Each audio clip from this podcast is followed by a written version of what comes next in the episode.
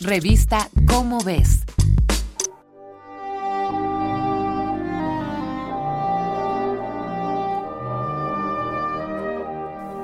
Durante los últimos años hemos comenzado a darle más importancia a la salud mental para tratar padecimientos como la ansiedad y la depresión, las cuales no eran consideradas como enfermedades hace un par de décadas.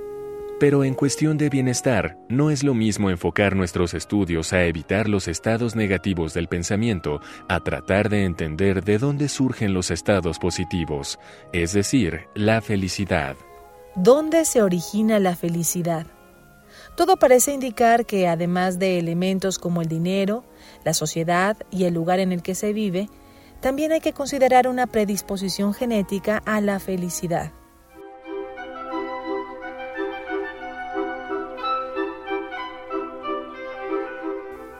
Sabemos que los genes portan la información que conforman nuestro ser.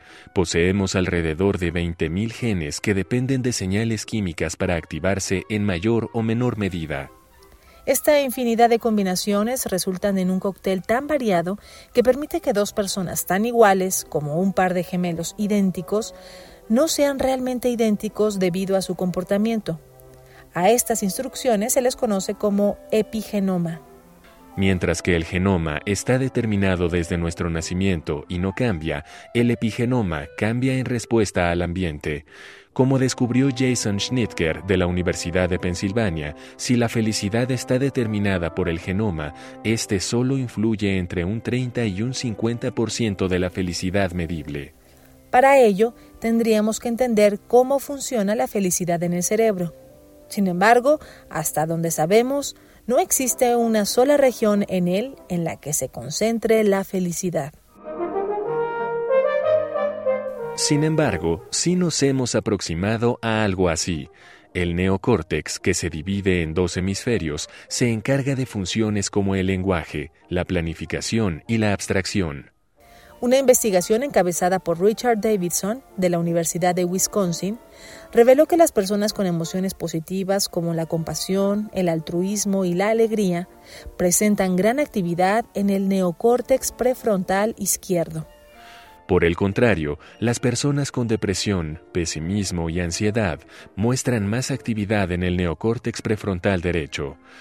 ¿Podemos influir directamente en nuestro cerebro para mejorar nuestras emociones? Pues parece ser que sí. Davidson y sus colaboradores pusieron su estudio a prueba con las personas más diestras en el arte de la paz interior, los monjes budistas y descubrieron que estos pueden activar a voluntad mediante la meditación su neocórtex prefrontal izquierdo.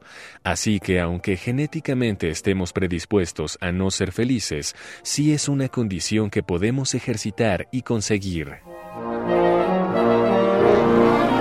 Esta es una coproducción de Radio UNAM y la Dirección General de Divulgación de la Ciencia de la UNAM basada en el artículo El estudio científico de la felicidad desde los genes hasta la sociedad, escrito por Fabiola Murguía Flores. Si deseas saber más sobre los factores para lograr la felicidad, consulta la revista Cómo ves, la publicación mensual de divulgación científica de la UNAM. Revista Cómo ves